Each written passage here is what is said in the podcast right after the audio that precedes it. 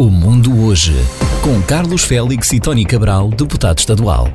Todos os programas estão disponíveis para ouvir em wjfd.com. Este programa está disponível em Apple Podcast e Google Podcast.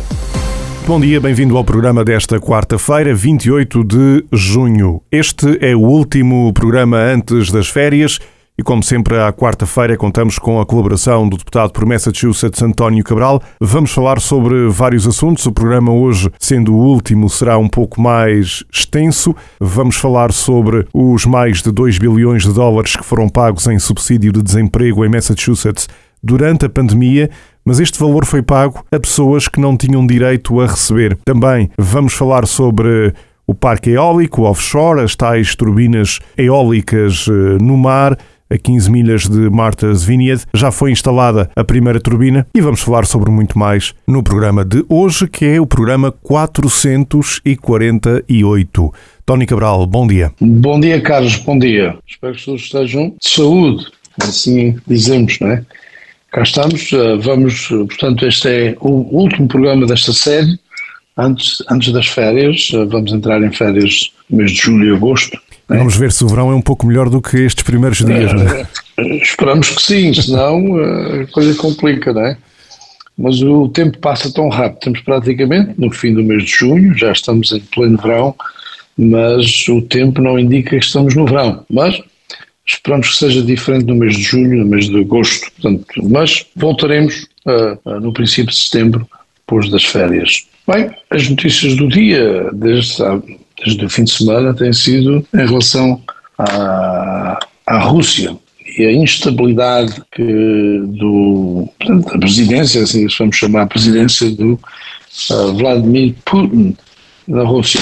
Como sabem, uh, os ouvintes sabem, houve uma tentativa usou-se várias palavras. Foi uma rebelião, não é? Digamos assim. Uma rebelião. Isso assustou um pouco a alguns países do mundo. Um golpe de Estado, uhum. etc. Mas acabou em nada, praticamente. Mas o interessantíssimo, estamos a, a ter mais conhecimento dos, daquilo que aconteceu e possivelmente quem é que sabia, quem é que não sabia dessa possível revolta. Né? Uh, ainda hoje, numa notícia desta manhã no Boston Globe, no New York Times também, indica que os Estados Unidos portanto, eh, sabia, ou diz numa notícia que alguns generais, portanto, aqueles generais eh, que controlam em parte eh, todo o sistema militar na Rússia, sabiam ou estavam a par dessa possível revolta.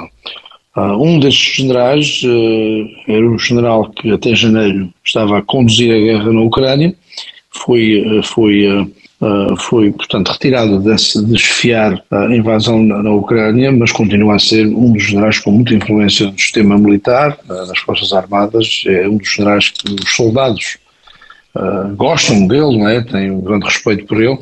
portanto, a inteligência americana indica que esse general, e não só esse, estavam a par ou tinham informação antes do acontecimento. Portanto, não, isso vai se aprofundar uh, nos próximos dias, de certeza, e terá implicações. Uma, uma, delas diz que é uma das razões que o, o portanto, o líder da, do grupo Wagner, uh, que é, é uma, uma, uma, é, tropa privada. É um grupo paramilitar, exatamente. Exato, paramilitar privado, que era um grande amigo do Sr. Putin, né? Uh, diz-se hoje que a razão que ele continua vivo, o Sr. Prigozhin, é devido a, também a vários generais, possivelmente este general que a notícia salienta esta manhã. Porque tudo indica que os oponentes de Putin geralmente morrem por casos estranhos ou envenenamento, ou etc. É o, mais, é o mais comum. Portanto, o mais comum. Portanto, vamos acompanhar isto, é, é interessantíssimo, isto mostra aqui, sem dúvida nenhuma, que há uma rupção uh, no sistema de, de, apoio ao Putin, principalmente dentro das Forças Armadas, há aqui uma, um desacordo, não se sabe bem todos os pormenores, mas mostra que, novamente, sistemas uh, como o sistema da Rússia e da China e outros, quando há qualquer uh, tensão dentro do sistema das Forças Armadas, o regime, podemos chamar é um regime, né? uh, começam a ter problemas enormes e eventualmente maiores acontecimentos acontecem.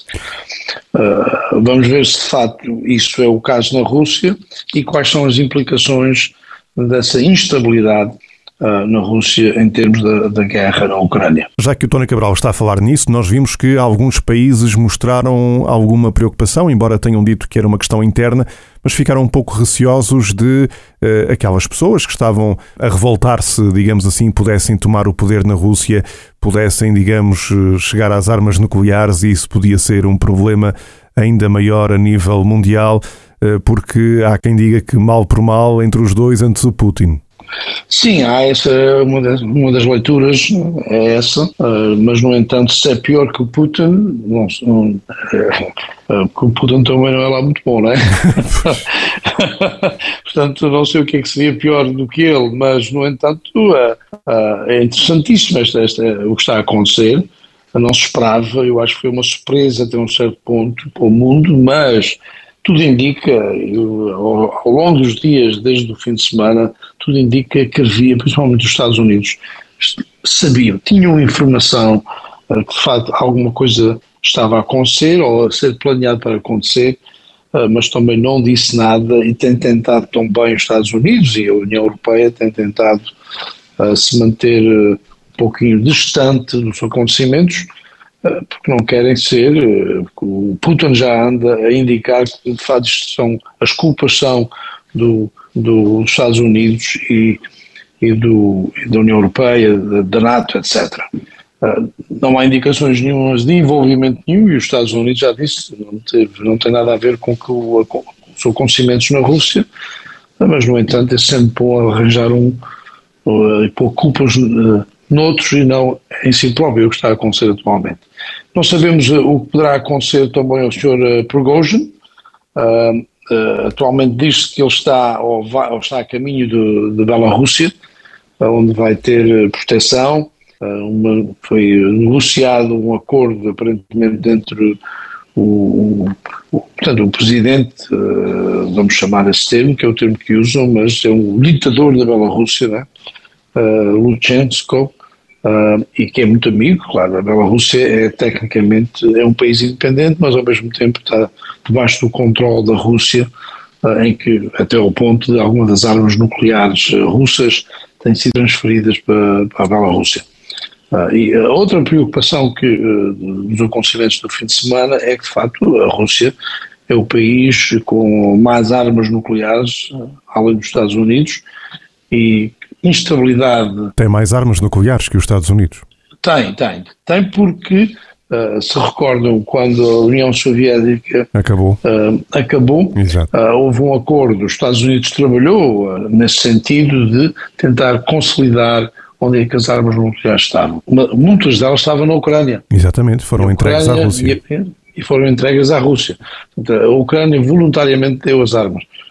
não sei se essa decisão seria feita atualmente pelos líderes atuais da Ucrânia, mas foi o que aconteceu e, portanto, a Rússia é o país com mais armas nucleares. Qualquer instabilidade no sistema russo uh, cria preocupações, sem dúvida nenhuma, no resto do mundo, uh, especialmente em relação às armas nucleares e quem terá controle de, dessas armas. É? Mas vamos acompanhar, eu acho, que, eu acho que ainda não se viu os últimos acontecimentos uh, de, desta rebelião, né, desta revolta, uh, mas uh, para aqueles que acompanharam de perto na televisão, por exemplo, é interessantíssimo o que estava a acontecer, sem sem ver grandes, grande oposição por parte das Forças Armadas em si, não é? Portanto, os, os guerrilheiros, assim dizemos, ou, ou tropa da, do Wagner, foi... Não encontraram resistência por parte dos militares russos? Exato, não, não encontraram, interessantíssimo. Foram quase até cerca de 125 milhas de, de Moscou. É? Uh, portanto, como é que isso acontece? Uh, de facto, há aqui, sem dúvida nenhuma, esta, esta nova informação por parte da inteligência dos Estados Unidos, uh, que de facto havia conhecimento, né? Uhum. mas ao mesmo tempo havia um pouquinho, talvez, de simpatia com essa, essa, essa revolta por parte de, de, do Wagner e o seu líder uh, Prigozhin. Mas vamos acompanhar uh, uh, o resto de todo este acontecimento. Eu acho que há mais para, para conhecer e, de facto, saber o que está a acontecer na Rússia. Uh, todos os sistemas autocráticos, ou dito, ou baseados, o apoio principal das Forças Armadas geralmente acontece quando as Forças Armadas não estão contentes, geralmente começa a acontecer o que está, na minha opinião, o que está a acontecer devagarinho, parece que é devagarinho na Rússia atualmente. Uh, mas, uh, interessante uh, acontecimentos. em termos aqui mais perto de casa, a governadora Hillary, como sabe, a governadora de Massachusetts está na Irlanda desde domingo, está, fez já o um discurso no Parlamento irlandês, especialmente na, na Câmara do Senado, uh, também um discurso histórico nesse sentido e ao mesmo tempo também vai celebrar, como já tinha-se falado na semana passada, uh, a visita do Presidente Kennedy à Irlanda faz, faz esta semana, portanto 60 anos dessa visita, o primeiro Presidente dos Estados Unidos a visitar o país da Irlanda. Também, como sabem, uh, e estão a acompanhar o, o projeto de das turbinas a vento para produzir eletricidade em Massachusetts, o, primeiro projeto que é chamado Vineyard Wind, como sabem já começou, as primeiras uh, uh, turbinas estão a ser instaladas, a primeira já foi oficialmente instalada esta semana, e, e, portanto... E quantas são no total? Agora eu não me recordo, não sei se estão uh, São cerca de 60, 60 pronto. turbinas e é a partir de mais, menos turbinas do que inicialmente o projeto estava indicado para, para construir, devido à inovação e novas turbinas que produzem mais eletricidade do que no início da, do projeto estavam, estavam a projetar. Né? Uh, Estavam-se a projetar provavelmente para além de 100, uh, ah, baseado na tecnologia que havia na altura, mas é, a tecnologia neste sentido tem avançado rapidamente e, e portanto faz com que o, o, a produção de 1200 megawatts de eletricidade vai só precisar de cerca de 60 turbinas e não 100 ou mais. E vai produzir energia uh, para mais ou menos 400 mil casas. Exato. Isso uh, uh, tudo indica que vai, essa energia vai passar a ser, portanto, produzida e integrada no, portanto, no sistema de eletricidade de, de Massachusetts a partir do fim deste ano. Temos grandes acontecimentos no fim deste ano, é? temos aqui, portanto, a primeira eletricidade produzida por turbinas a vento e, e também o a chegada comboio, do é? comboio nesta zona. do comboio na nossa região em New Bedford, Falbrook e Taunton. Portanto, quanto às turbinas para celebrar. Exato, quanto às turbinas eólicas, Tony Cabral, o que eu, eu, sei que quem nos está a ouvir está mais preocupado é com o preço. Será que o preço da eletricidade vai descer? Porque, por exemplo, há poucos dias vi uma reportagem muito interessante do programa 60 minutos que foi feita na, no Reino Unido, precisamente tem um dos maiores parques eólicos do mundo e uma das promessas foi que a energia ia ficar mais barata e muitos dos moradores confirmaram à reportagem que a energia ficou mais cara o dobro. Eh, não viram benefícios? Bem, isto é, é um tema que está a ser debatido atualmente e, como sabem, havia mais dois projetos em Massachusetts, um chamado, inicialmente chamado Mayflower, e depois mudou o nome para South Coast Wind, e esse projeto é uma, é uma parceria de várias companhias europeias, uma delas a, a EDP Renováveis, né, uma companhia portuguesa, uh, e também o Avagrid, outra companhia também com um grande apoio. A maioria dessas companhias são, em grande parte, investimentos europeus, né? e, e uh, uh, já anunciaram que não vão iniciar a construção do, do, seus, do seu projeto devido aos preços quando eles ganharam o concurso, portanto, o, o Mayflower, o South Coast Wind e também o Evergrande ganharam dois, cada um deles ganharam um concurso em Massachusetts para também uh, estabelecer os seus projetos ou construir e desde essa altura ganharam o concurso até hoje uh, dizem que os preços têm alterado uh, montantes bastante grandes e não podem construir baseado no, naquilo que apresentaram durante o concurso público. E, portanto, vai haver alterações nos preços, sem, sem dúvida nenhuma. Né? Mas o, este projeto de Vineyard Wind foi, foi Vineyard Wind ganhou o concurso e uh, o preço da eletricidade por cada kilowatt está estimado, portanto, a estimativa é cerca de 7 cêntimos por cada kilowatt. Portanto, isto é relativamente barato comparado com aquilo que nós pagamos atualmente. Agora, não quer dizer que vamos pagar só 7 cêntimos, depois de, porque a, produção de eletricidade não vai ser só uh, o vinho Gwent, né? Há outros, uh, outros métodos, né? a maioria do, da eletricidade atualmente produzida para, Massachusetts e a Nova Inglaterra em geral, cerca de 60% da eletricidade é produzida em centrais que são fornecidas de gás natural. Né? Portanto, o gás natural é que, portanto, o gás que nós usamos é no, nas nossas casas, né? uh, é que produz e é que, uh, portanto, sustenta essas, essas centrais elétricas. Uh, e repare, o, isto, o, o preço da eletricidade não só em Massachusetts, mas noutros Estados, Estados Unidos, há o preço de produção de eletricidade, para, para aqueles que veem todos os meses a sua conta, chega à, nossa conta do elétrico, né, da eletricidade, há, há, vários, portanto, um, um, deles é o preço da produção da eletricidade em si, e o outro é o, o preço de, da distribuição dessa eletricidade. Né? Há uh, dois grandes preços importantes na, na, na nossa conta né, da eletricidade. Uh, portanto, os 7 cêntimos está-se a falar em produção, não distribuição. Pois, neste momento até e se isso... paga mais energia, uh, quando pagamos a conta ao fim do mês, a distribuição às vezes é mais cara que a produção. Exato. Portanto, uh, claro, à partida, este projeto de Venir não vai necessariamente aumentar os nossos preços em termos de produção. Vai, vai diminuir um pouco ou estabilizar o preço de produção os próximos projetos não vão ser, não vão ser a 7 cêntimos a produção, porque as duas, já os dois projetos que eram, que eram cerca desse mesmo preço, já disseram que não vão, vão cancelar esse acordo que têm com o Estado de Massachusetts para, produzir, para, para estabelecer ou para construir esses projetos, porque os preços que indicaram durante o concurso público não dá para pagar o investimento que, vão, que têm que fazer. Uh, portanto, vão ser penalizadas essas duas companhias. Uh, entre as duas companhias vai haver uma. vão ter que pagar portanto, uma, um penalty, é uma multa, ao Estado de Massachusetts quase de 100 milhões de dólares.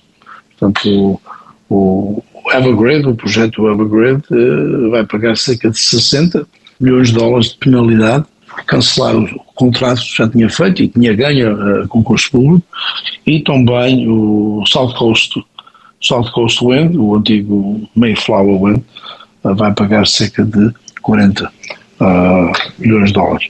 Portanto, e, mas uh, há um novo concurso, o Estado já, já iniciou um novo concurso público, no montante de 3.600 megawatts né, de eletricidade, em que provavelmente esses, essas companhias, o South Coast Wind e o Evergrande, provavelmente que vão também entrar nesses concursos públicos.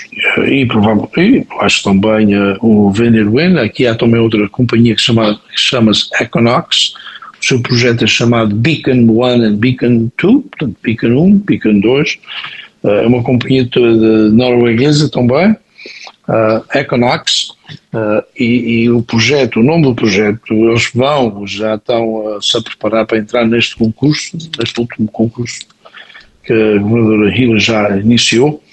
Uh, portanto, há outras companhias a tentar ganhar ou tentar ganhar os, neste caso, ganhar os concursos públicos. Uh, portanto, isto, para sabermos o preço finalmente, o que é o impacto do, do preço.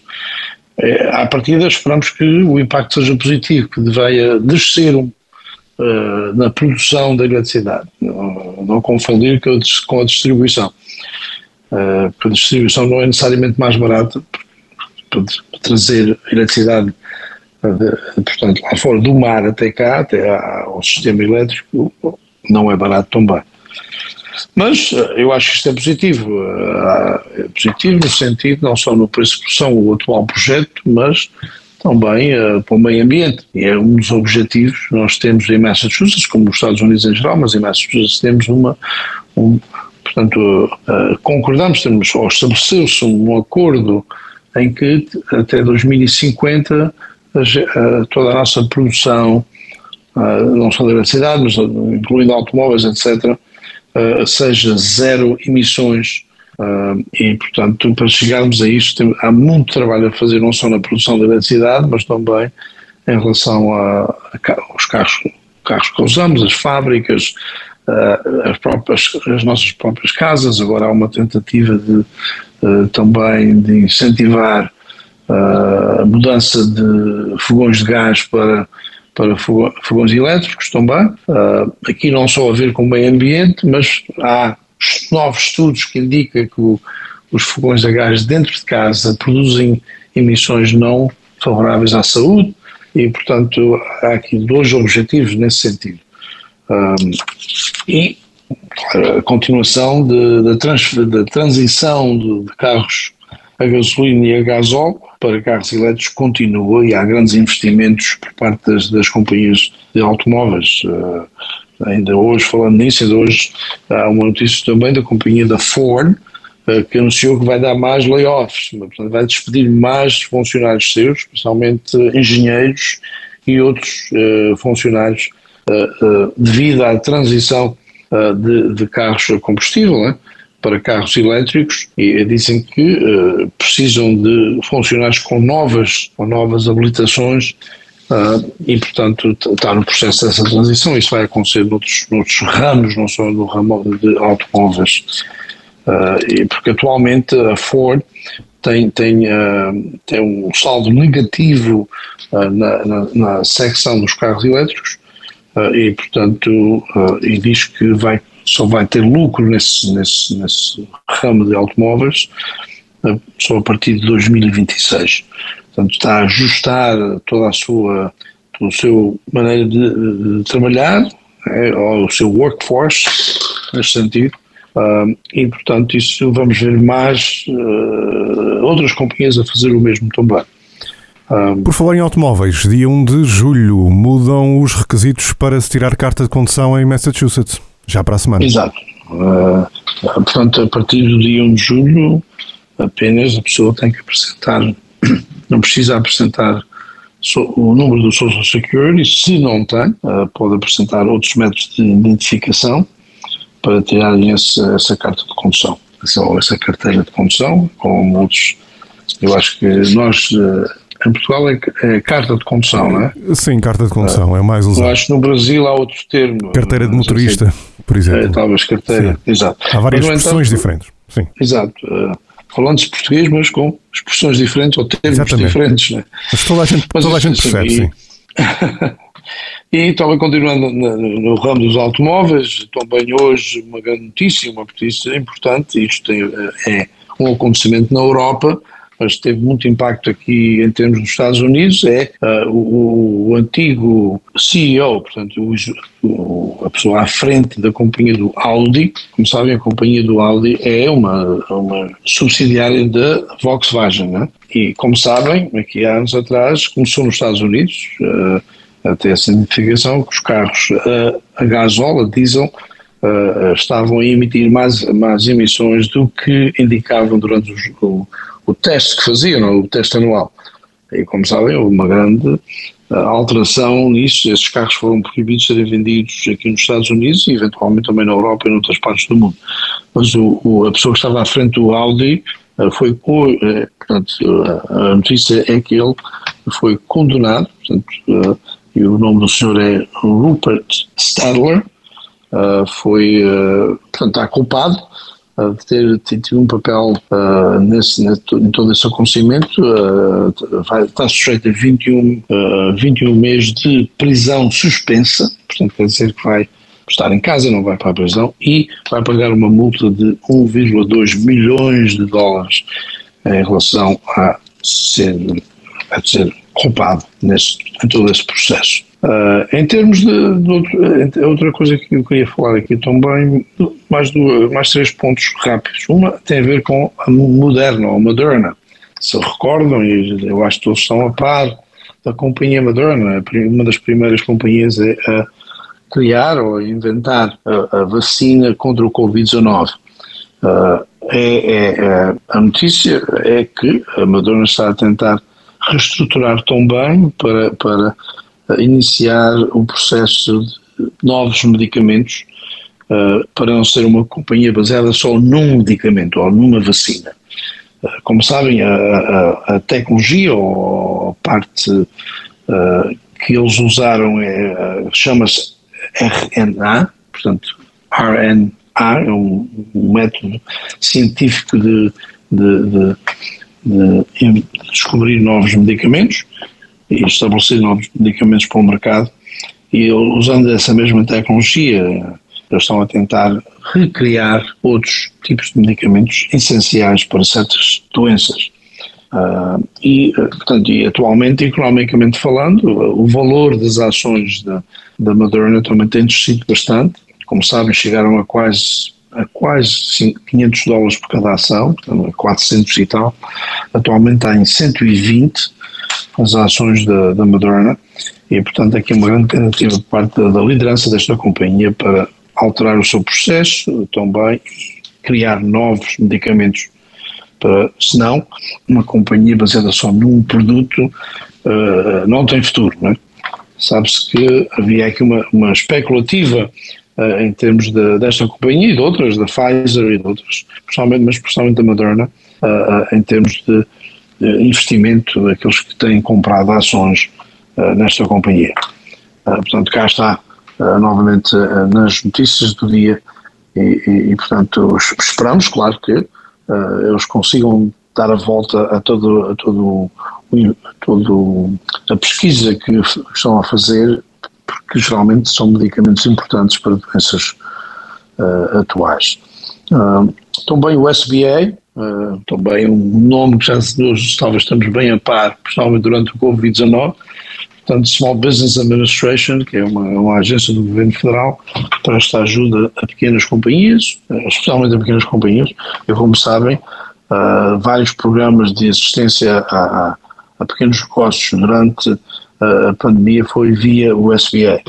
Uh, mas o SBA anunciou que provavelmente cerca de 200 bilhões de dólares provavelmente foram roubados nesse processo, portanto fraude, né? fraudulência nesse processo, estão a analisar para, para tentar recuperar, se, se for possível, esse, esse montante. Uh, não sei se vão conseguir, mas no entanto mostra que de facto neste, neste processo todo de tentar ajudar o mais rápido possível companhias, pequenas empresas, uh, há sempre quem tira oportunidade de, de, de, dessas situações e às vezes faz decisões que depois têm que ser reestruturadas, como foi o caso agora que está, que está a acontecer em Massachusetts do Fundo de Desemprego. Também há um, um problema de um 2,5 bilhões de dólares para resolver no Fundo de Desemprego eh, em Massachusetts. Bem, para que as pessoas percebam a que é que se deve esse problema, esses 2 bilhões e meio de dólares em Massachusetts? Bem, o Fundo de Desemprego foi que o que tudo indica é que, portanto, a administração anterior do, do governador Charlie, Charlie Baker, Baker uh, eu acho que não é essas decisões à partida era para ajudar as pessoas que de facto uh, necessitavam e tinham que e estavam a qualificar para, para os fundos de emprego, mas aparentemente algumas das decisões foram feitas uh, e houve pessoas que receberam que provavelmente não tinham direito a receber. E, uh, portanto, isso é a questão atual do sistema de dos fundos de desemprego em Massachusetts. É um problema que tem que ser resolvido, ainda não há solução, uh, continua a haver investigação, né? para saber de facto o montante se é 2,5 e, de facto, quem é que não devia ter recebido, que recebeu. E provavelmente vai ter que devolver. E provavelmente, eh, isso poderá ser uma das decisões. Atualmente há uma, há uma tentativa em tentar resolver a situação sem fazer, sem fazer necessariamente isso que mencionámos agora uhum. e esperamos que seria a melhor solução, mas o Governo Federal, uh, foram dinheiros do Governo Federal durante a pandemia, dinheiros da pandemia e, e, o Governo Federal ainda não fez uma decisão definitiva como é que Massachusetts tem que pagar esse dinheiro. Portanto, um, outro ponto de, de contestação e, e, mostra que de facto às vezes coisas acontecem não, não, não, não feitas por maldade ou tentar usar o sistema em termos das decisões do, da administração do Charlie Baker e as decisões foram feitas, neste caso, uh, do Small Business Administration. Né? Uh, a iniciativa era ajudar o mais rápido possível pessoas, indivíduos que não estavam a trabalhar. Era o caso do, o caso do Fundo de Desemprego. O caso do Small Business Administration, o SBA, é, facto, tentar ajudar pequenas empresas e firmas que, uh, quando a economia encerrou, tinha que haver soluções e, de facto, há sempre pessoas que tomam a oportunidade e vantagem desses programas e aqui mostra o SBA dizer que há um, um buraco, assim eh, de cerca de 200 bilhões de dólares. É muito dinheiro. Preocupar. Portanto, neste caso não foram 2 bilhões e meio, foram 200. No outro é que foram 2. 200 uhum. milhões no caso do SBA. Exato. No caso do Fundo de Desemprego de Massachusetts, é, 2, é só 2,5 uh, bilhões. E, finalmente, um dos nomes que nós ficámos a ser, uh, ficámos a saber e a conhecer diariamente, falava acerca do, do Covid-19, é o doutor, o doutor Fauci, como sabem, reformou-se do trabalho, da, das responsabilidades que tinha com o governo federal, e hoje há uma notícia em que ele, no mês que vem, no mês de julho, repara, o Dr. Fauci, Anthony Fauci, tem 82 anos de idade e a, a Georgetown University, portanto a Universidade de Georgetown, que é em Washington DC, anunciou que o Sr. Fauci, ou o Dr. Fauci, vai iniciar, vai trabalhar, portanto vai ser professor e dar cursos eh, relacionados com medicina, portanto cursos eh, na, na, na, escola ou na faculdade de medicina do Georgetown University a partir do mês que vem. Portanto, a partir do mês de julho, cá está as grandes figuras de, do Covid-19 a seguirem outras carreiras, e neste caso o Dr. Fauci, com 82 anos de idade, vai, vai, vai lecionar, assim dizemos, vai lecionar na Georgetown University, especialmente na Faculdade de Medicina, a partir do mês que vem, a partir do mês de julho. Uh, para finalizar, também, esta manhã, há uma nova sondagem dos candidatos à presidência dos Estados Unidos por parte do Partido Republicano. E essa nova sondagem é relacionada com o estado de New Hampshire, onde a primeira primária, as primeiras preliminares vão acontecer no mês de fevereiro do ano que vem. E atualmente a sondagem que foi tornada pública hoje é que o Donald Trump, nessa sondagem, tem 47% de o apoio daqueles que provavelmente vão participar nas primárias republicanas o Sr. DeSantis, governador da Flórida, com 19%, em terceiro lugar, Chris Christie com 6%, uh, uh, portanto está em terceiro lugar com apenas 6%. Os outros candidatos, como a Nikki Haley e o Mike Pence, ainda estão ah, com menos percentagem do que o Chris Christie. Chris Christie era o, o antigo governador de New Jersey. New Jersey. Uhum.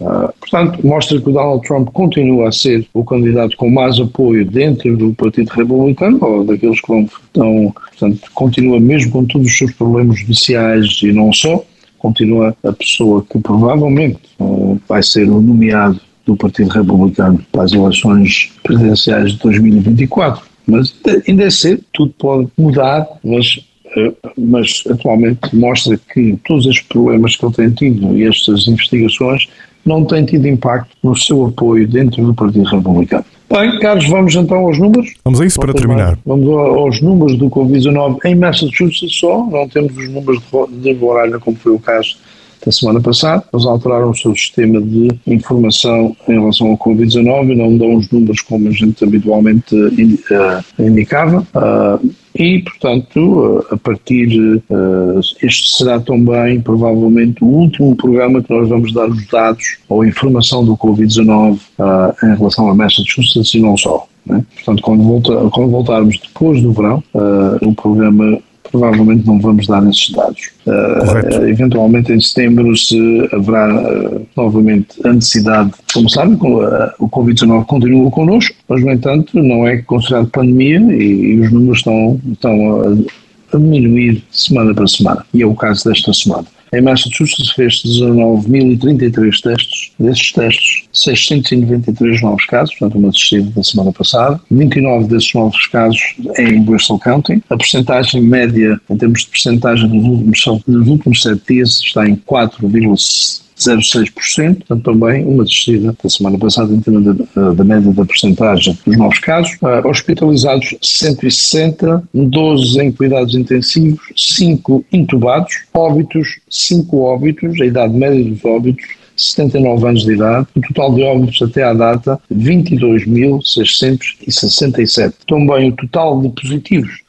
o número de pessoas que foram uh, identificadas positivas desde o princípio da pandemia até hoje são em Massachusetts 2 milhões 43 mil 337. Atua atualmente positivos, uh, estamos, continuamos uh, com mais ou menos o mesmo número da semana passada, cerca de 1.400 pessoas. A idade média dessas pessoas, 53 anos de idade. Uh, o número de testes, já agora, isto é provavelmente o último programa que vamos dar estes dados, o número de testes feitos em Massachusetts até hoje, portanto até esta semana, está em 50 milhões 209 mil 972 testes. E fica marcado para a história. Em termos da, da, vacina, do programa de vacinação em Massachusetts, uh, completamente vacinados, estamos com 5 milhões 956 mil 127, portanto em termos de percentagem da população, continuamos com 85%, eh, com a dose de reforço, 2 milhões 81 mil 795, isso representa 30% da população em Massachusetts. Portanto, Carlos, são os últimos Pronto, números. Fica concluído. Uma continuação boa semana, um bom verão para todos e até setembro. Um bom dia e um bom verão também. Bom dia. O Mundo Hoje, com Carlos Félix e Tony Cabral, deputado estadual. Todos os programas estão disponíveis para ouvir em wjfd.com. Este programa está disponível em Apple Podcast e Google Podcast.